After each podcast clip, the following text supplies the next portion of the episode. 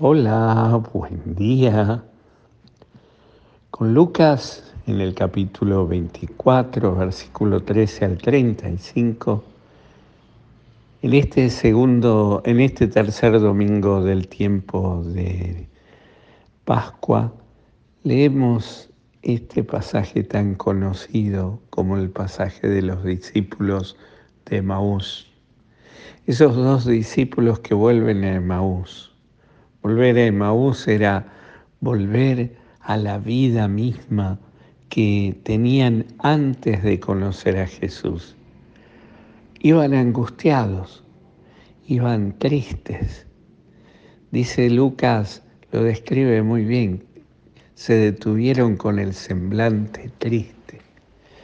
La tristeza justamente eh, no es, no es buena, no es, no es de Dios. Dios no trae tristeza.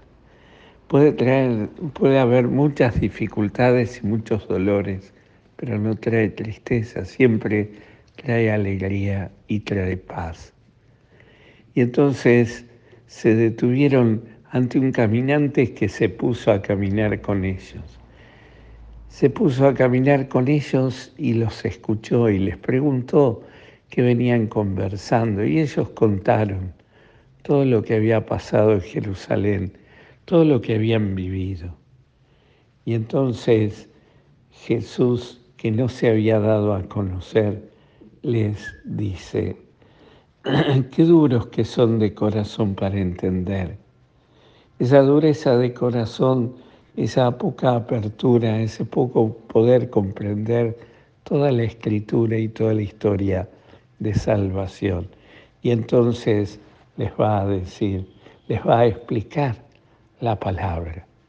Les va a explicar el sentido de la vida de Jesús.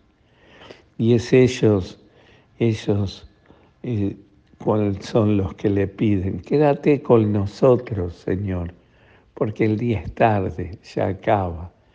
Y entonces el Señor se queda con ellos y les parte la escritura, les parte el pan y ellos allí lo reconocen y se vuelven con toda la alegría, con todo el entusiasmo. Todo lo que habían caminado ahora lo desandan rápidamente. Aunque es tarde, es de noche, no se ve bien, no saben por dónde ir, pero vuelven a Jerusalén para encontrarse con toda la iglesia. Pedro, que ha visto al Señor, se le ha parecido a Pedro y a muchos más. Quizás para nosotros sea una gran enseñanza el Evangelio de hoy.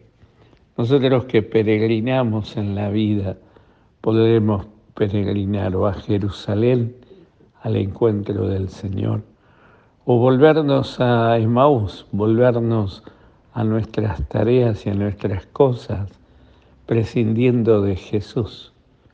Sin embargo, Jesús siempre camina con nosotros Vayamos para un lado o vayamos para el otro, siempre está al lado nuestro.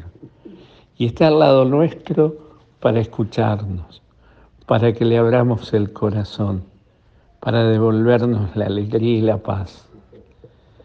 Tu tristeza, mi tristeza, la tristeza de todos siempre tiene como causa eso, prescindir de Dios. Cuando prescindimos de Dios, todo se vuelve triste todo se vuelve angustioso. Solos no podemos. Y entonces se vuelve a, se, se vuelven ellos a Jerusalén, porque cuando llegaron a Emaús, Jesús les partió el pan. Quizás aquí está la enseñanza para nosotros. Nuestra tristeza y nuestra angustia tenemos que sacarla siempre afuera pero siempre abiertos a esa gracia de encontrarnos con Jesús. Jesús quiere alimentarnos, nos alimenta con su palabra, con el anuncio, con la escucha de su palabra y nos alimenta con la Eucaristía.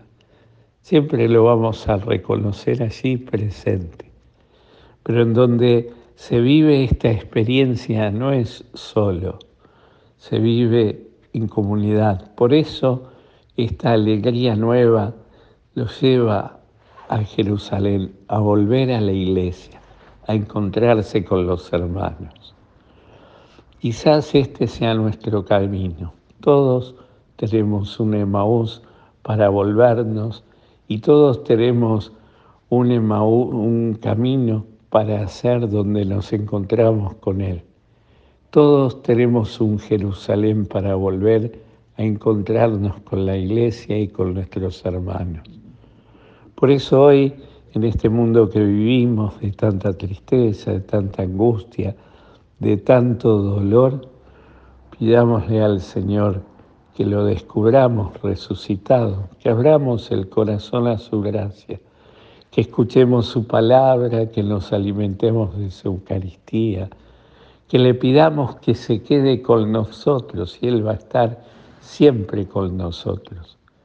Que le pidamos también volver a la vida de la iglesia, de la, de la comunidad, que no es perfecta nunca, pero que siempre, siempre allí encontramos al Jesús resucitado.